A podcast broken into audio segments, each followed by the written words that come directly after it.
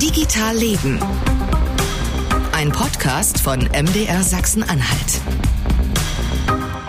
Es geht um viel Geld und es geht um unsere Gesundheit von uns allen. Das Gesundheitswesen ist eine kritische Infrastruktur. Das betont in einer von den sechs Folgen in diesem Monat Peter Redemann vom Harzklinikum. Und das Gesundheitswesen ist ein so großes Feld, dass wir das nicht mit einer Folge abhandeln konnten, sondern mit jedem einzelnen Beteiligten eine einzelne Folge gemacht haben. Ein Arzt, eine Krankenkasse, ein Wissenschaftler, Apotheker, ein Krankenhaus haben wir gesprochen. Ihr könnt äh, die Folgen in der Reihenfolge hören, die ihr mögt. Äh, und mit einem, naja, ich sag mal, Hoffnungsträger sprechen wir jetzt mit einem Start-up, das mit neuen, digitalen und frischen Ideen auf dieses äh, sehr komplexe Gesundheitswesen trifft. Hallo Christoph Schneeweiß von Caretable aus Dessau. Hallo Marcel. So, Christoph, du bist äh, Chef bei Caretable und euer Geschäftsmodell ist es, ich sag's mal ganz plump, ähm, ja, Tablets an Alten- und Pflegeheime zu verkaufen. Das klingt jetzt auf den ersten Blick gar nicht so sehr nach einem klassischen Gesundheitsthema. Wir, wir, wir gucken da mal, warum es vielleicht doch eins ist. Ähm, erklär uns erstmal genau sozusagen, wie das, wie das funktioniert, was ihr sozusagen anbietet. Ja, genau. Es sind quasi keine klassischen Tablets, ähm, sondern es sind sogenannte, ja, Fachterminus digitale Aktivitätstische. Ähm, muss man sich vorstellen wie ein Tablet, nur viel, viel größer, also wirklich Fernseher groß, 43 Zoll ähm, Display. Mhm. Ähm, hat auch noch Räder dran, kann sich in der Höhe verstellen, so dass man auch zum Beispiel ähm, Person im, im Pflegerollstuhl ansetzen kann. Und das Besondere ist eigentlich hier, vielmehr noch die Software, also die Apps, die sich darauf befinden, die bauen wir nämlich hier in Dessau ähm, selbst zusammen mit der Pflege, die uns da regelmäßig Feedback gibt. Und da kann man eben zum Beispiel, klar, Spiel und Spaß haben, das gehört auch dazu, aber es geht vor allem darum, auch ähm, Übungen in den Alltag der Bewohner in stationären Pflegeeinrichtungen zu integrieren. Es geht um das Thema Biografiearbeit, wo man eben ins Gespräch kommt ähm, und wo man Erinnerungen weckt und vieles, vieles mehr. So, warte ganz kurz. Es ist also sozusagen ein Möbelstück, wenn ich es jetzt mal zusammenfassen darf, was ihr da, was ihr verkauft. Aber ihr baut sozusagen das Möbelstück nicht, sondern macht nur in Anführungszeichen die Software. Nee, wir machen beides tatsächlich. Also ähm, das, das Möbelstück sozusagen, das wird bei uns auch hier in, in Dessau gefertigt. Also wir haben ja eine eigene äh, Produktionsanlage sozusagen, holen uns auch viele der Komponenten hier aus der Region. Also zum Beispiel, das hat so einen Holzrahmen, den holen wir uns von einer lokalen Tischlerei. Ähm, und machen zusätzlich dazu eben auch die Software, weil wir eine eigene Software- und Designabteilung haben. Mhm. Und wie viele Leute passen ran? Ja, also ähm, spielen gleichzeitig können bis zu vier. Ähm, in der Regel sind aber, ja gut, je nach äh, Corona-Regeln aktuell ähm, eben wirklich sechs bis acht Leute da dran und häufig gibt's dann auch sogar größere Runden, wo der dann in, in so einen Tafelmodus, man kann ihn auch so 90 Grad anschrägen, wo dann teilweise äh, zehn Leute davor sitzen und gemeinsam Quiz machen oder ähnliches. So, und dann hast du gesagt, es ist sozusagen so ein bisschen, man kann Biografiearbeit zum Beispiel mitmachen, man kann irgendwie Spiele mitspielen, das ist sozusagen ja einfach so, was man halt machen kann mit, mit, mit, mit äh, Software und Apps. Ähm, habt ihr denn sozusagen Rückmeldung auch, ob das die Menschen in, in solchen Einrichtungen, ob das die sozusagen geistig fördert oder körperlich auch fördert? Ja, also ähm, was wir noch nicht haben, ich fange mal damit an, ist ähm, sozusagen das Rückmeldung aus die Rückmeldung aus der Forschung. Also wir sind gerade dabei, ein, ein Forschungsprojekt ähm, anzugehen, ähm, wo das auch nochmal wirklich auf äh, Schwarz und Weiß niedergebracht werden soll. Aber die äh, Rückmeldungen von den Betreuungskräften vor Ort, von den, äh, den Leuten, die eben in der Einrichtung sind, die sind eben sehr, sehr positiv und äh, viele sind eben sehr begeistert, äh, weil es gibt ja immer dieses Vorteil, naja, äh, über 80-jährige Personen, die noch nie ein Smartphone oder ein Tablet Tablet in der Hand hatte, was soll die denn äh, mit so einer modernen Technik machen? Und tatsächlich oft ist es so, nachdem so eine erste Hemmschwelle gefallen ist, ähm, finden die Leute das richtig gut und nutzen das sehr gerne. Und ist es so, also äh, mit Touch oder kann man sozusagen auch noch kleine Figuren drauf schieben oder sowas? Nee, Figürchen gibt's nicht, also nur digital. Ähm, es ist tatsächlich mit Touch. Also man kann, man, man fässt die Technik an und die Technik reagiert. So, und dann sag mal so ganz klassisch, okay, ähm, äh, wenn ich jetzt sozusagen meine Oma oder meine Großeltern äh, besuchen würde, könnte ich mit denen auch was machen? Was könnte ich mit denen da machen? Also ganz praktisch, wenn ich die besuchen würde? Ja, ganz verschiedenes. Also ähm, ihr könnt anfangen, euch natürlich äh, Videos anzugucken über verschiedene Mediatheken. Ihr könntet aber auch zum Beispiel klassisch, äh, also Klassiker wie Memory oder wie äh, Mensch ärgere dich oder auch Schach spielen. Ähm, es gibt aber auch so ganz, ganz eigene Apps, ähm, die also zum Beispiel das Früchte schneiden oder Frösche erwischen oder auch Lampions ähm, über einem über einem See, die man dann berühren kann, die zu Sternenstaub gemeinsam dann zerfallen. Ähm, das sind so Sachen, die man damit machen kann. Und in Kürze musst du nicht mal mehr in der Einrichtung äh, sein. Also du musst da nicht mal vor Ort sein. Du könntest dann auch über unsere Videotelefonie ähm, entsprechend mit deinen Angehörigen sprechen. Das kommt jetzt äh, bald auch dazu. Ah, dann habt ihr in dem Tisch noch eine kleine Kamera, die man so rauszieht oder oder genau. oder wie? Das, das ist quasi genau, das ist quasi so ein Add-on nenne ich es mal. Ähm, das kann man dann einfach oben um drauf draufstecken und äh, dadurch, also das, das Feedback war einfach, ähm, Videotelefonie wird viel nachgefragt, jetzt gerade in der aktuellen mhm. Äh, Zeit. Zeit. Ähm, Problem ist mit Tablets, die Bedienung ist manchmal schwierig, äh, die Leute sehen das auch nicht mehr so gut auf so einem kleinen Display und da bietet sich natürlich so ein Fernseher großer Display äh, ideal äh, dafür an, äh, wenn die Person dann eben auch mit einer Seheinschränkung äh, ihre Angehörigen sehen möchten. Mhm. Jetzt hast du gesagt, sozusagen bei, bei älteren Menschen denkt man immer, die können das nicht bedienen. Wie ist das denn mit den Menschen, die da arbeiten? Das ist eine gute Frage, tatsächlich wichtig. Ähm, also man hat, also man muss dazu sagen, die Menschen, die in der Pflege arbeiten, die haben natürlich kein IT und auch kein Informatikstudium vorher gemacht. Warum auch? Äh, ja. Es ist ja gar nicht, ja. ist ja gar nicht notwendig. Ähm, deswegen ist es uns wichtig gewesen, dass sowohl ähm, Bewohner, Bewohnerinnen als auch die äh, Mitarbeitenden in der Pflege, also die, vor allem die Betreuungsteams, gut damit arbeiten können, ohne vorher noch einen Riesenroman an Bedienungsanleitung durchzulesen. Also es ist relativ selbsterklärend, dass das Gerät, man bekommt immer dazu noch eine Einweisung. Äh, in Kürze gibt es zum Beispiel auch für jede App so ein Minuten äh, Kurzanleitungen per Video, die wir gerade aufnehmen. Und mhm. ähm, ja, bei Fragen äh, sind wir sozusagen eh immer da. Also die können uns dann sozusagen einfach schreiben ähm, und, und da ist äh, Android drauf oder was ist drauf? Nee, das äh, Betriebssystem dahinter ist ein Linux. Ähm, also es sind keine klassischen Android-Apps, die man sich jetzt aus dem Play Store runterladen kann, sondern die werden wirklich von uns ja selbst geschrieben. Ähm, und es ist weder Android noch iOS. Super, da freuen wir uns als Open Source, wenn äh, dass ihr Linux da sozusagen äh, benutzt. Kurz auf ein Gedanke kommt mir noch, wir reden ja an vielen, in vielen Branchen immer auch über Fachkräftemangel, ne? auch natürlich in der Pflege, ähm, in, in der Altenpflege und in der Krankenpflege. Glaubst du denn, so ein Gerät wie eures oder andere Geräte, die können da unterstützen oder zumindest helfen? Ja. Also ein klares Ja. Ähm, also es ist jetzt nicht das Heilmittel, äh, womit man den Pflegenotstand äh, lösen wird, so viel kann ich auch sagen. Ähm, mhm. Aber es hilft unter anderem dem Betreuungsprozess ähm, einfacher, vielleicht auch besser zu machen, indem es eben den Betreuungskräften vor Ort, und das ist wirklich ein anspruchsvoller Job, ich meine, auf, auf eine Person kommen da eben mhm. 15 bis 20 äh, Seniorinnen und Seniorinnen mit unterschiedlichen äh, Pflegegraden und, und, und so weiter.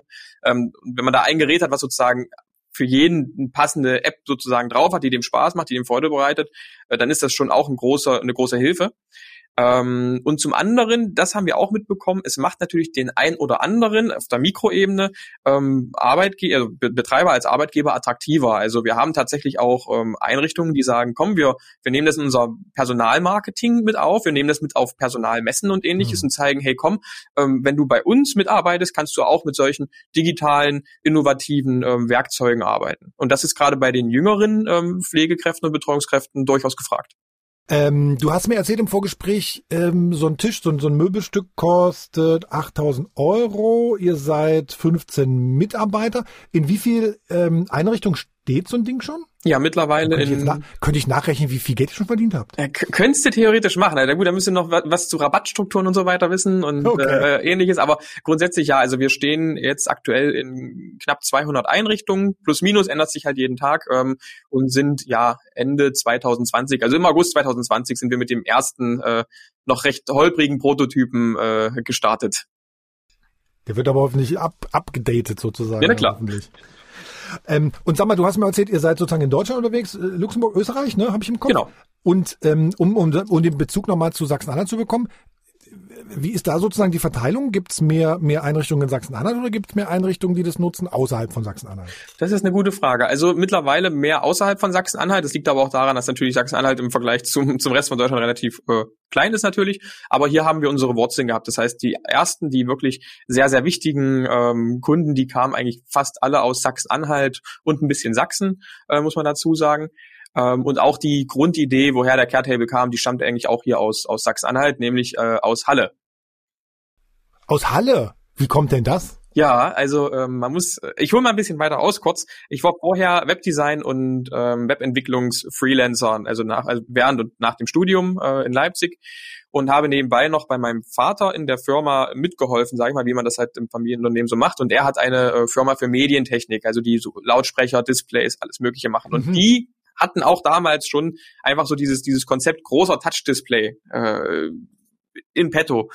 Und ich hatte über eine Netzwerkveranstaltung, ich weiß gar nicht mehr genau, wie das zustande kam, aber Kontakt zur Universität Halle, besser gesagt zur Pflegewissenschaftlichen Fakultät, rund um den Carsten Schwarz in Danny Paulicke.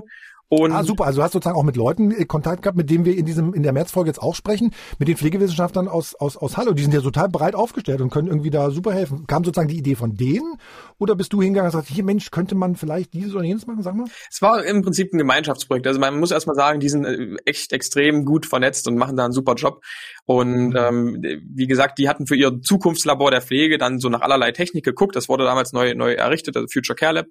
Ähm, und wir hatten dann einfach über die Firma dort so ein, ja, großes Display zur Verfügung gestellt und mhm. haben dann gesagt, okay, mal gucken, was damit passiert. Und irgendwann kam ein Student, der seine Masterarbeit äh, zu dem Thema schreiben wollte, wie gut eben Senioren mit so einem großen Touchscreen umgehen können im Vergleich zum Beispiel zu einem Tablet oder zu einem Smartphone, hat das in eine Einrichtung nach Seeborg gebracht und dabei kam halt raus, das funktioniert verblüffend gut.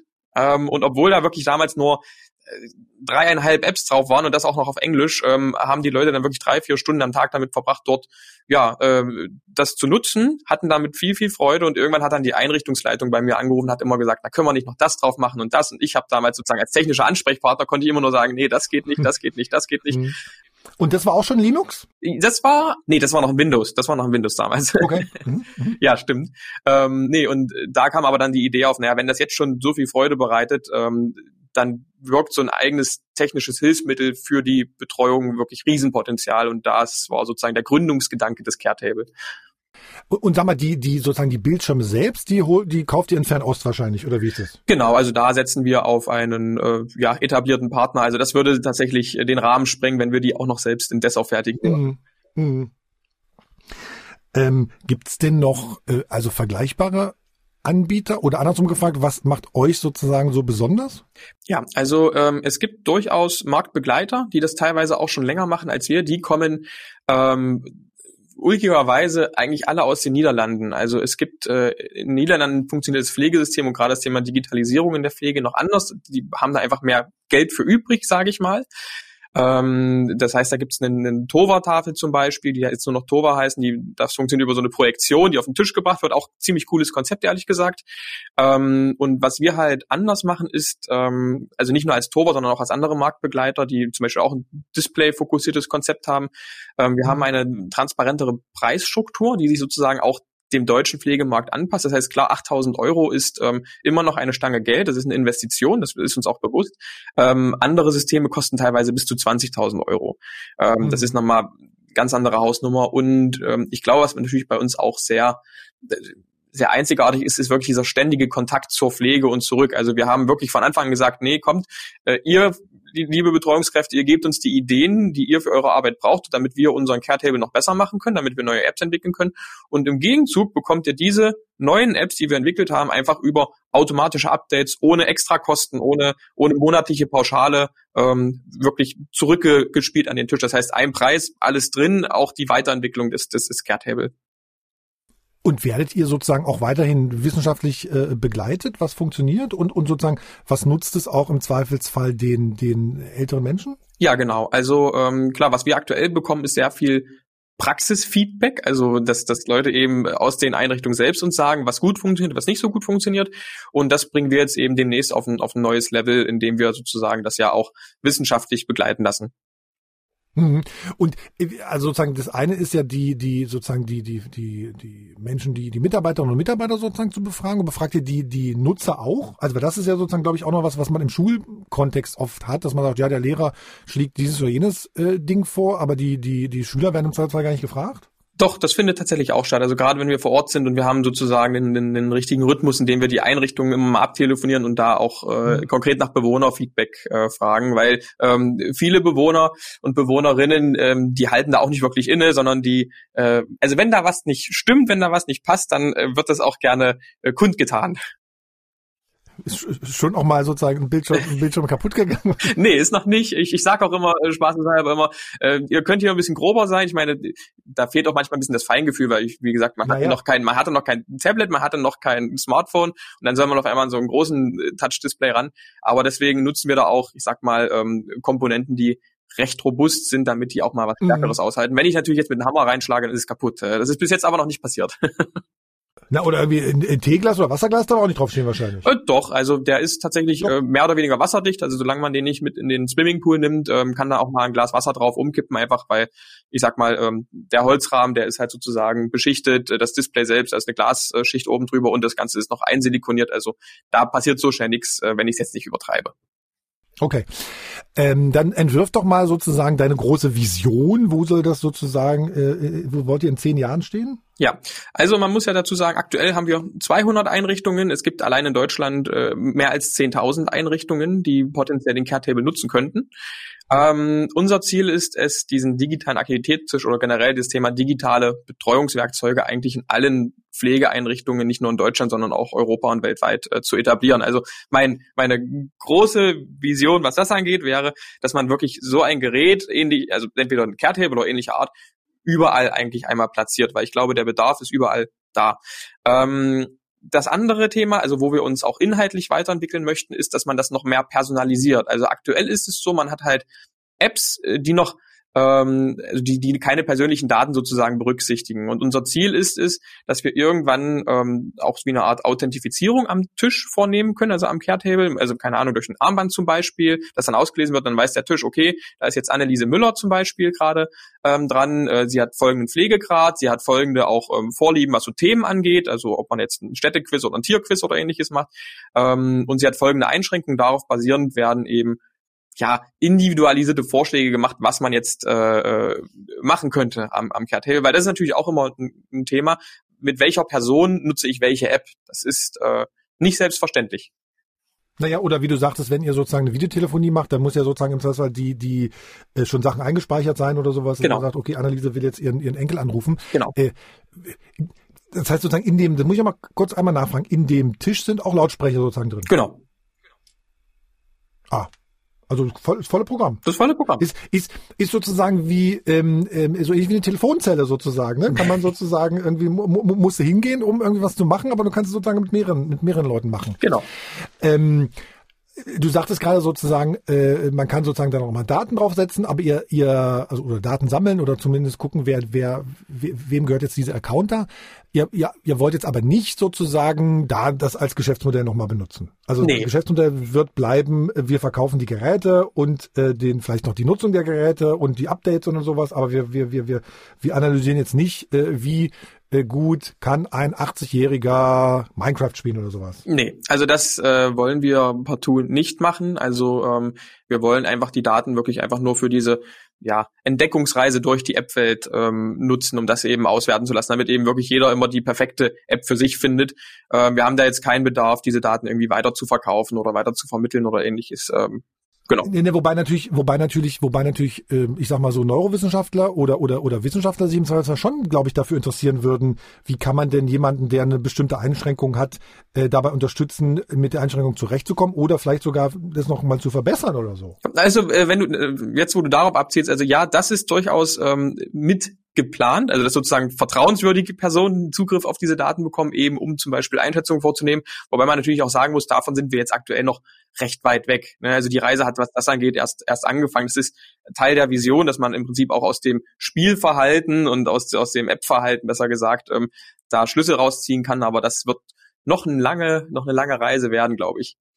Hm, ich, ich meinte gar nicht, dass, also das war sozusagen schon auch so, dass man es ja. machen kann, weil man hört ja öfter, dass man bestimmte Sachen einfach äh, voraussehen kann darauf, wie Leute auf bestimmte Dinge reagieren. Wir hatten mal eine Folge zu Neurowissenschaftlern auch, die uns sowas erzählt haben, dass man natürlich auch Menschen, ich will mal sagen, in Anführungszeichen steuern kann, dass sie einfach länger sozusagen am Gerät bleiben, ne, mit Algorithmen, das wissen wir alle, wie Facebook und Co. Mhm. ticken. Also insofern, das kann man ja auch für was Gutes, für was Gutes ähm, genau. einsetzen. Äh, Christoph, dann erzähl uns noch einmal, weil unser großes Oberthema ist ja tatsächlich mh, hm, so Digitales und Gesundheitswesen. Wie nimmst denn du das gerade wahr? Ähm, sind da alle Player sozusagen auf dem gleichen Stand?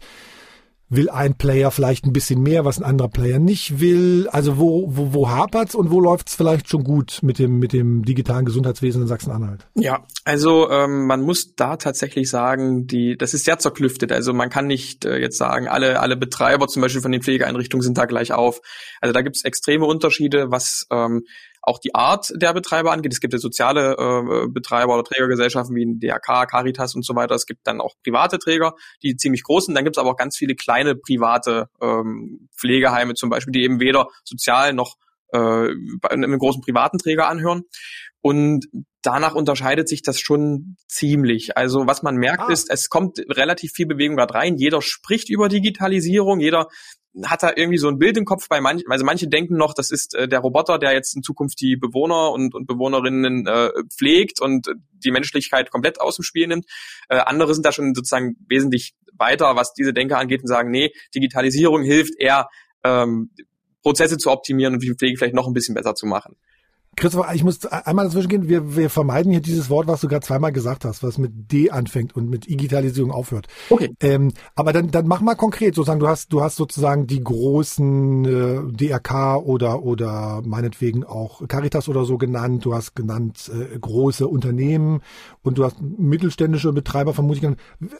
Also wenn du ganz plump mal sagen würdest, wer ist da am weitesten oder wer kümmert sich da mehr drum? Mm, Gefühl, hm, schwierig tatsächlich. Also ähm, wir kennen wir kennen tatsächlich beides. Also wir haben ähm, die äh, zum Beispiel die Person ähm, oder die Einrichtung, die damals mit uns zusammen den Caretable entwickelt hat. Also da geht es um den Lutherhof äh, ganz konkret in, in, in Seeburg. Äh, und ähm, die sind super fortschrittlich, die sind super modern, die haben eine neue Einrichtung gebaut, da ist alles, was man braucht, sozusagen mit drin. Ähm, das heißt. Und das gehört wem? Ein kleiner, ein kleiner privater. Genau, das ist, das ist ein kleiner, ein kleinerer privater Träger. Die haben ähm, drei Einrichtungen, die sind super vorn mit dran und sind super aufgeschlossen, was das, was das angeht. Ähm, und dann gibt's aber auch eben große Träger, ähm, die wirklich eigene Digitalisierungsbeauftragte, eigene IT-Abteilungen haben, die natürlich auch dort mit, mit, mit, mit heranstoßen. Also ähm, die Leute, da kommt es, glaube ich, ein bisschen einfach auf die Geschäftsführung an, dass die sagt, okay, machen wir jetzt dieses Thema zu einer Priorität. Ähm, allokieren wir da jetzt Ressourcen hin ähm, oder machen wir es eben nicht und das wird schon sich irgendwie ausgehen. Also danach äh, richtet sich das ein bisschen.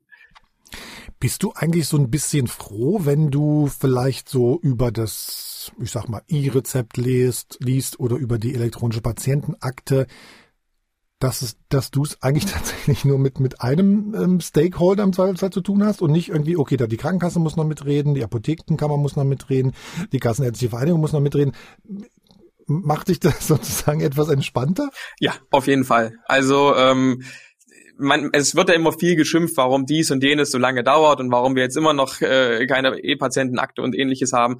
Ähm, mhm. ich kann es allerdings auch nachvollziehen, weil ich sage mal, die Akteure, die, also es gibt so viele Akteure, die daran beteiligt sind, es gibt so viele datenschutzrechtliche oder auch datenschutztechnische äh, Bedenken, die damit beachtet werden müssen. Also in, in, in den Schuhen möchte ich auch nicht unbedingt äh, stecken, weil das ist ein echt dickes Brett, was die Kollegen zu bohren haben.